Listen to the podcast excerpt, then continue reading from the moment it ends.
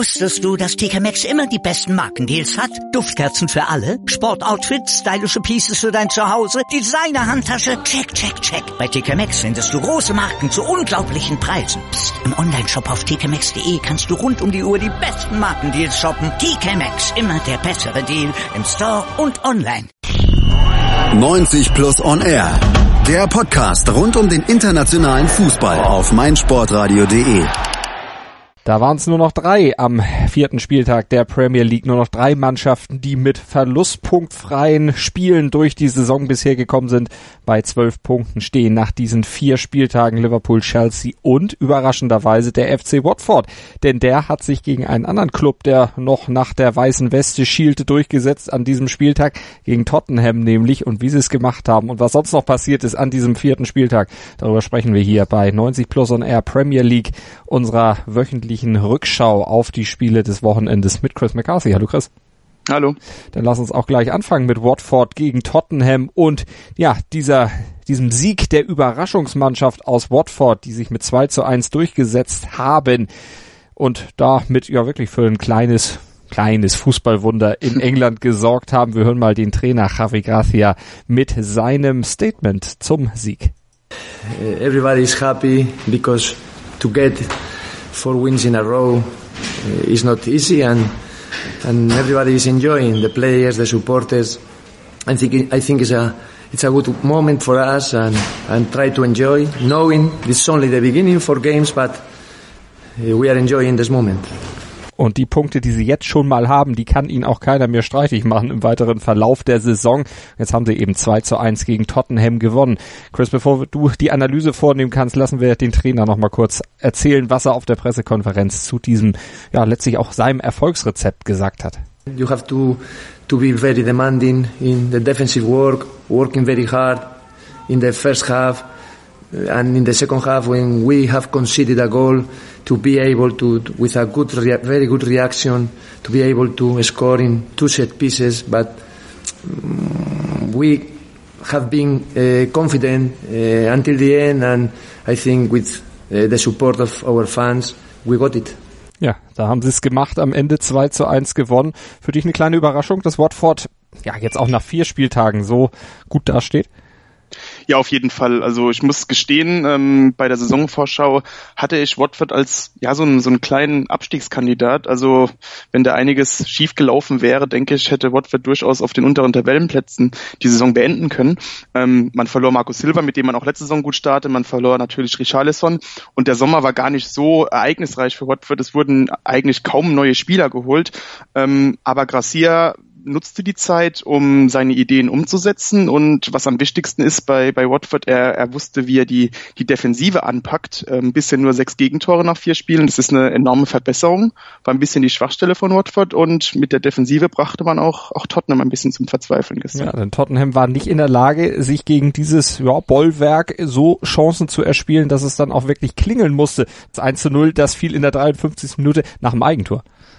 Richtig, genau. Und ich hatte mir auch das ganze Spiel über gedacht, wenn, Tot äh, wenn, wenn Tottenham ein Tor erzielt, dann muss es schon ein gravierender Fehler Watford sein. Ähm, Watford war in der ersten Halbzeit gar nicht so gut, aber hielt gut in der Defensive dagegen, war sehr organisiert, strukturiert, also setzte die Idee von Gracia sehr gut um und dann musste es natürlich zu diesem Fehler kommen, ähm, Abstimmungsprobleme mit Toyota Foster, der da relativ unnötig rauskommt und dann wird Dokore quasi angeschossen, kann gar nicht mehr ausweichen und da stand es dann auch schon 1-0 für Tottenham.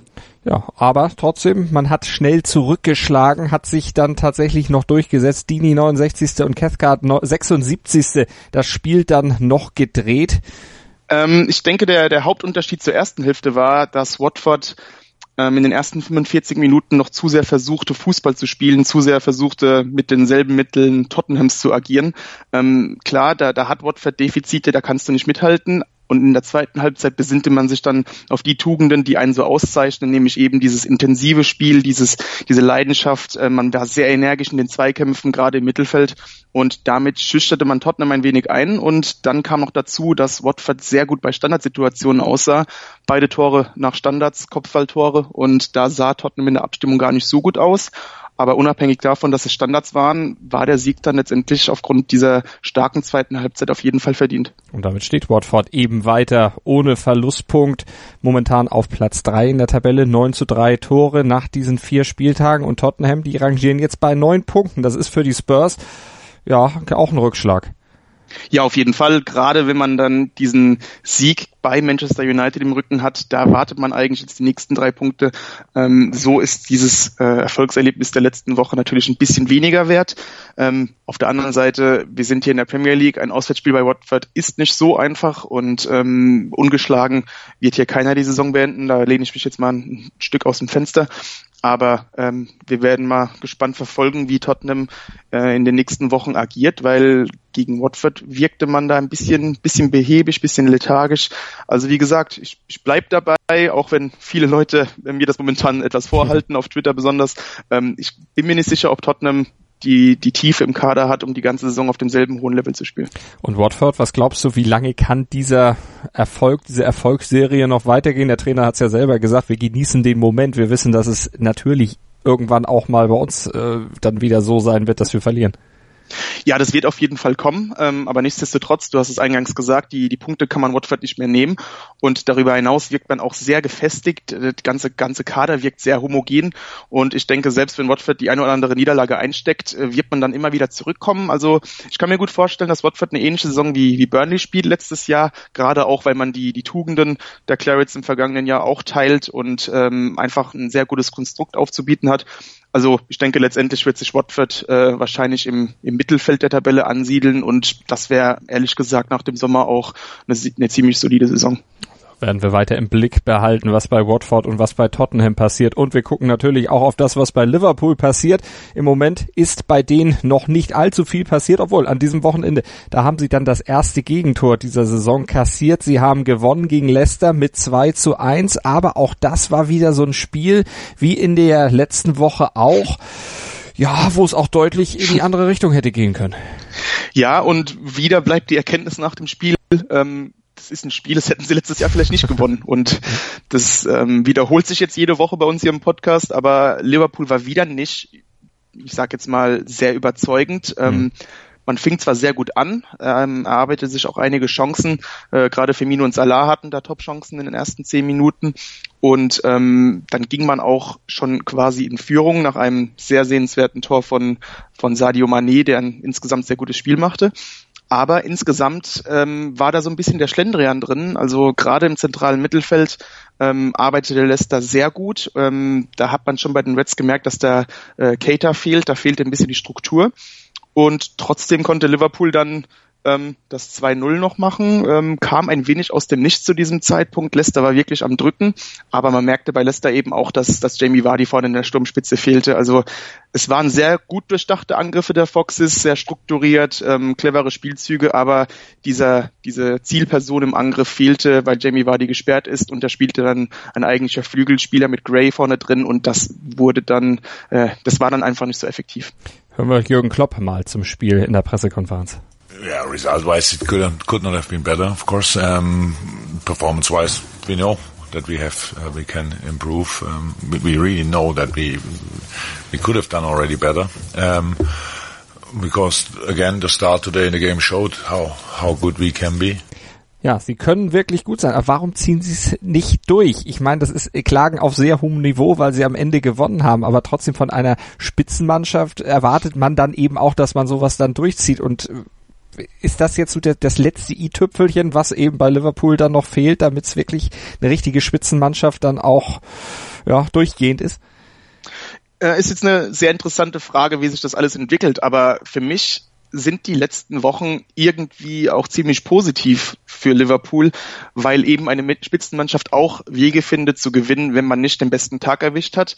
Ähm, Liverpool ist rein auf dem Platz jetzt noch nicht ähm, auf dem Level, das wir von der Rückrunde letztes Jahr gewohnt sind. Ähm, man hat sich noch nicht in diesen Rausch gespielt und dennoch holt man die Punkte, die man letztes Jahr vielleicht verspielt hätte. Also ähm, klar, jetzt muss natürlich auch irgendwann äh, der Funke überspringen, dass die Mannschaft dann auch wirklich ein absolut überzeugendes Spiel liefert. Aber insgesamt ist es einfach ein sehr, sehr positiver Trend, dass man immer wieder diese Wege findet. Und ähm, klar, man kann dann einfach nicht meckern. Vier Spiele, vier Siege, das erste Gegentor auch wenn das natürlich etwas zu, zu vermeiden gewesen wäre. Alisson, der Millionen-Einkauf, der hatte auch eine Szene, ja, genau vor dem Tor eben, wo man dann echt fragt, so, was macht der da? Kriegt einen Rückpass und dann versucht er die Situation im eigenen Strafraum spielerisch zu lösen. ja, er geht relativ unnötigerweise ins Dribbling, ähm, obwohl da schon der Gegner äh, langsam anfing zu pressen, ähm, vertändelte den Ball, leitete dann den 2-1-Einschluss ein ich muss ehrlich sagen, bei Alisson habe ich es irgendwie kommen sehen. Ähm, so, so gut er als Torwart spielte in den letzten Wochen, so sehr hat man gemerkt, dass wenn er den Ball an den Füßen hat, dass er so ein bisschen, äh, ja, so eine, so eine Hauch, so ein Hauch von Überheblichkeit langsam ausstrahlte. Wollte es natürlich besonders schön lösen jedes Mal. Und ich habe das Gefühl, es ist ihm in den letzten Wochen so ein bisschen in den Kopf gestiegen und ähm, dann hat er es eben an der falschen Stelle etwas übertrieben wurde zum Glück nicht folgenschwer bestraft, ähm, hätte auch etwas anders ausgehen können. Das 2-1 beflügelte die Foxes dann nochmal. Leicester spielte mit sehr viel Herz und Leidenschaft, aber wie gesagt, vorne fehlte Wadi und darüber hinaus waren Van Dijk und, und Gomez in der Innenverteidigung bei Liverpool wieder sehr gut aufgelegt. Also man konnte das 2-1 dann noch über die Zeit bringen.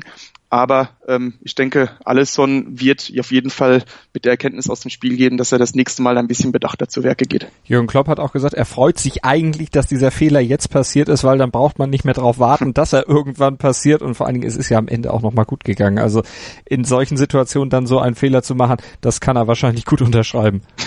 Ja, absolut. Also das ist, wie gesagt, ähm, ein Warnschuss zum richtigen Moment. Es hat sich angebahnt in den letzten Wochen, jetzt ist es passiert und es gab keine schweren Folgen, aber dennoch war es folgenreich genug, um Alisson wahrscheinlich äh, ja einen kleinen Denkanstoß zu geben. Aber Liverpool auf jeden Fall vorne mit zwölf Punkten Tabellenführer. Plus acht die Tordifferenz nach vier Spieltagen, neun Tore geschossen, erst eins kassiert. Wir gucken auf das Duell zwischen Cardiff und Arsenal. Arsenal mit zwei Niederlagen in die Saison gestartet, jetzt aber den Turnaround geschafft. Letzte Woche ein Dreier geholt und diese Woche auch. Da haben sie mit 3 zu 2 in Cardiff gewonnen, aber das war auch wieder so ein Spiel, wo es dann doch zum Teil sehr zäh war und eben, ja, auch zweimal Vorsprünge verspielt wurden. Das 1 zu 0 von Mustafi in der 11. wurde in der 45. nur Kamarassar ausgeglichen. Aubameyang liegt wieder vor, Ward gleicht aus und am Ende war es Lacassette mit auch mit einem wirklich tollen Treffer, wo man generell sagen muss, die drei Tore von Arsenal, das waren tolle Tore. Ja, und da haben wir wieder das Problem, das wir die letzten Wochen gesehen haben. Ähm, vorne stimmt's bei Arsenal, zweifelsohne. Da merkt man immer mehr, dass die Automatismen greifen, dass die Emery-Idee, Fußball zu spielen, allmählich funktioniert aber gleichzeitig sind in der Defensive diese eklatanten Probleme, also gerade die Innenverteidigung Sokrates Mustafi, da fehlt es ordentlich an, an Qualitäten der Rückwärtsbewegung, am, am, am Zweikampfverhalten, aber vor allem auch ähm, mit dieser hochstehenden Verteidigung, da gibt's immer wieder Abstimmungsprobleme. Und auch Peter Cech hinten dran ähm, hatte wieder den ein oder anderen wackeligen Moment mit dem Ball an den Füßen. Also da muss Arsenal definitiv besser werden und gerade gegen Cardiff, das soll jetzt nicht despektierlich klingen, aber Cardiff ist für mich ähm, der absolute Abstiegsfavorit. Also ich sehe da keine Chance, dass die Waliser drin bleiben.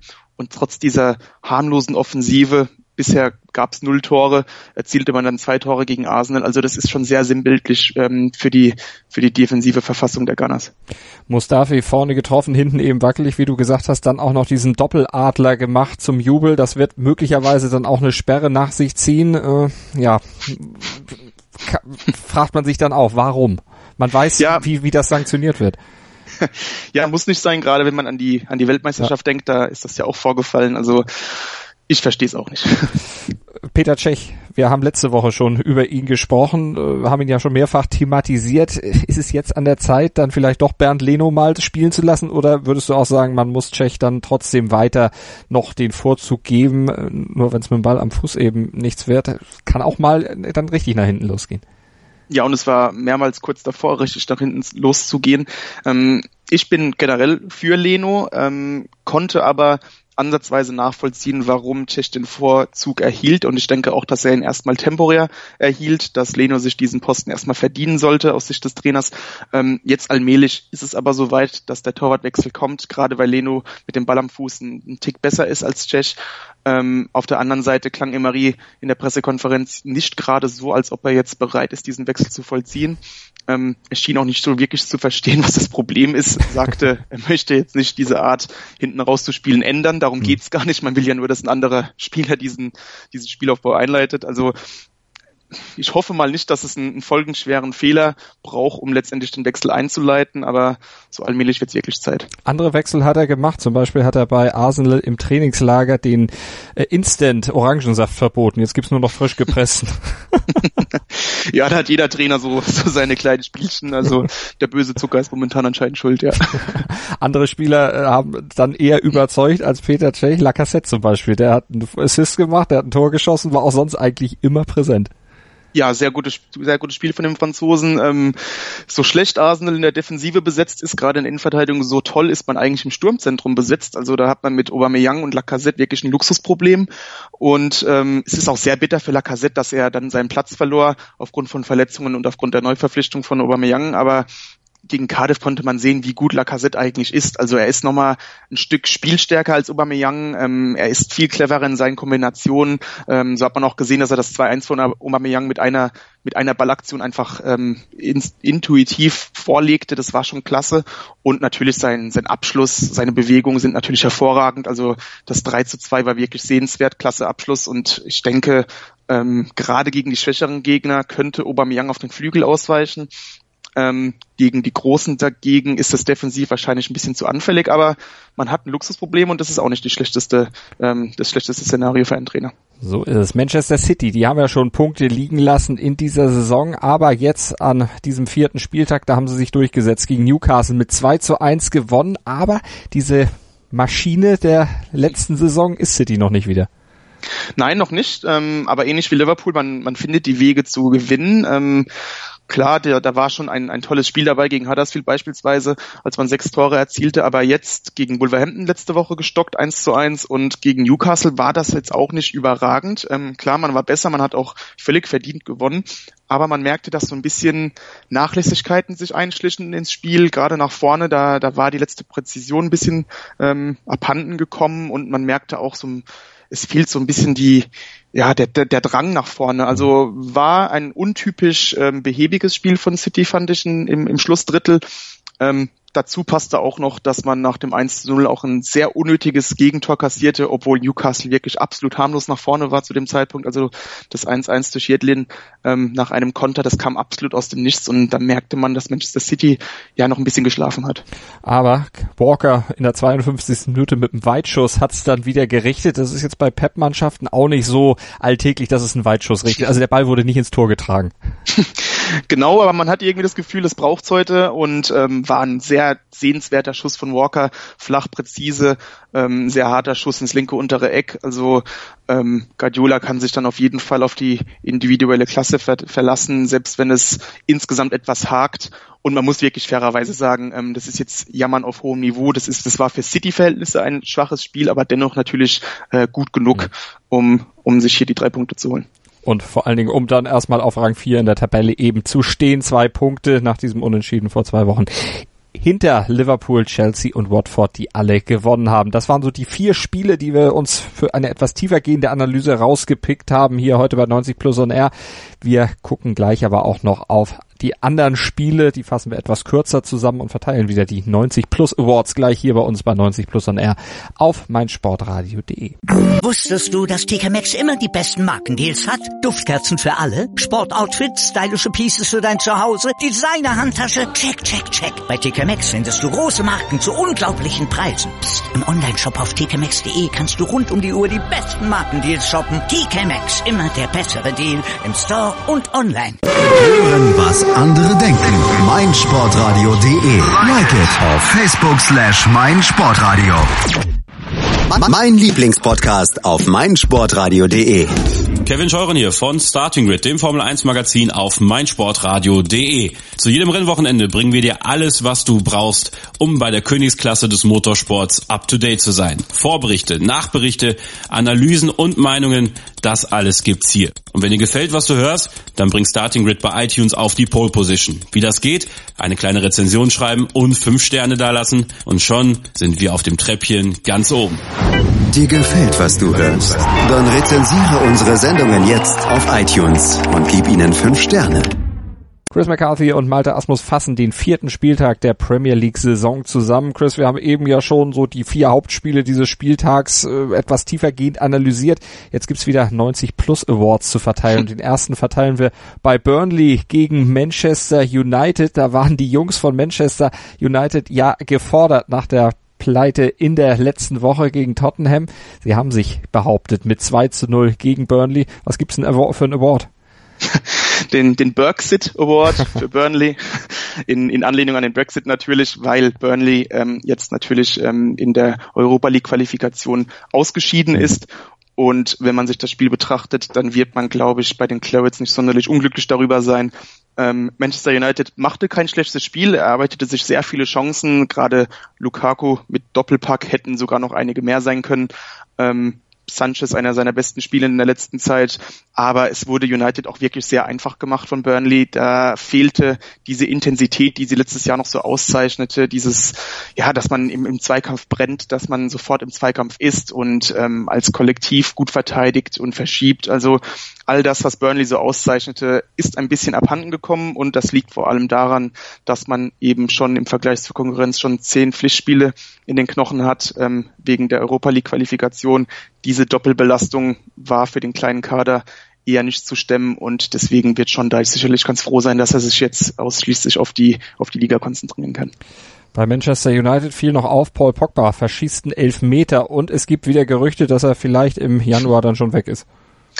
Ja, würde ich jetzt mal nicht so sehen. Ähm, der Elfmeter war gar nicht so schlecht geschossen. Also er war nicht irgendwie in die Mitte, sondern äh, war auch gar nicht schlecht gehalten von Joe Hart. Und ähm, ja, diese Gerüchte, die werden jetzt immer anhalten, aber ich denke mal, im Winter ist es auf gar keinen Fall ein Thema. Dann kommen wir zu unserem nächsten Spiel und zwar zum Duell Brighton gegen Fulham. 2-2 ging das am Ende aus. André Schürle, der hatte Fulham auf die zunächst mal auf die Siegerstraße geschossen. Mitrovic hatte dann noch erhöht für Fulham, aber dann schlug einer zu auf Seiten von Brighton, den du mit einem Award auszeichnest, mit dem Benjamin Button Award. Genau, Glenn Murray, da hat man das Gefühl, er wird auch einfach immer jünger. ähm, letztes Jahr schon musste ich ein bisschen staunen, dass, äh, dass Chris Hutton auf den 34-Jährigen im Sturm setzt und dass er sein, sein Stammspieler im Sturm sein sollte weil, wie gesagt, Murray 34 Jahre alt, über 500 Pflichtspiele und die meisten davon sogar noch in der zweiten oder sogar dritten Liga. Ähm, also er hat mehr Drittligaspiele als Premier League-Spiele, muss man sich mal vor Augen führen. Und dennoch schoss er letztes Jahr zwölf Tore und auch dieses Jahr bald im bald diesen Monat wird er noch 35, ähm, ist er wieder unverzichtbar. Ähm, letzte, nee, vorletzte Woche gegen gegen Manchester United mit diesem sehenswerten Treffer und jetzt auch nach 0-2 Rückstand mit einem Doppelpack, da, da dabei noch ein eiskalter Elfmeter zum Ausgleich. Also Glenn Murray scheint immer jünger zu werden. Und damit liegt Brighton auf Rang 14 in der Tabelle. Fulham steht auf Platz 13. Wir kommen zum Duell zwischen Chelsea und Bournemouth. 2-0 gewinnt Chelsea, wart auch die weiße Weste. Ich hatte es eingangs ja schon gesagt, auch die eine von drei Mannschaften mit zwölf Punkten auf dem Konto. Pedro und Hazard, die treffen, aber den Award kriegt jemand anders. Genau, Markus Alonso. Ähm, es war für Chelsea ein ähnliches Spiel zum, wie zum Newcastle-Spiel, als man da 81 Prozent Ballbesitz hatte. Also Baum stellte sich komplett hinten rein und neutralisierte damit ein bisschen die Offensivspieler der Blues. Und umso wichtiger war es dann, dass man sich wieder auf seinen Verteidiger mit Tordrang, so habe ich den Award mal genannt, äh, verlassen konnte. Aspilicueta war nicht zu bremsen für Bournemouth, ähm, interpretierte mal wieder seine Linksverteidigerposition sehr offensiv und äh, gab auch den nötigen Impuls zum 1 zu 0 und das 2 zu 0 leitete er dann selbst ein und nach vier Spieltagen stehen jetzt schon ein Tor und vier Assists auf dem Konto des Spaniers und damit ist er jetzt seit seinem Wechsel 2016 in dieser Phase ähm, der Verteidiger mit den meisten Torbeteiligungen in der Premier League, 14 Tore und 7 Assists. Also für einen Linksverteidiger natürlich schon ein ziemlich stolzer Wert. Eine absolute Hausnummer. Er ist der richtige Mann am richtigen Ort offensichtlich und das bringt uns zu unserem letzten Award, nämlich zum falschen Mann Award und der geht an Manuel Pellegrini. Tut mir ein bisschen leid für den so eigentlich sehr sympathischen Trainer, aber mit West Ham, es funktioniert einfach nicht. Wieder verloren, 0 zu 1 zu Hause gegen die Wanderers.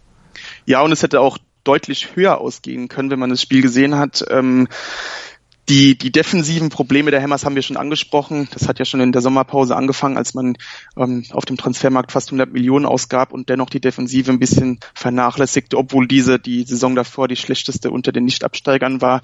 Ähm, die Defensivprobleme kennen wir. Wir wussten auch, dass Manuel Pellegrini ein offensiv orientierter Trainer ist, dass er diese Defensivprobleme wohl kaum ja, gravierend ändern wird. Aber das Problem jetzt noch gegen Wolverhampton war, plötzlich wirkte West Ham sogar ziemlich lethargisch, lustlos, uninspiriert. Also alles sehr schlechte Zeichen, wenn man ein Trainer ist. Ähm, der Chilene scheint seine Mannschaft nicht wirklich zu erreichen. Ähm, Defensivprobleme hin oder her, aber zumindest der Einsatz muss stimmen.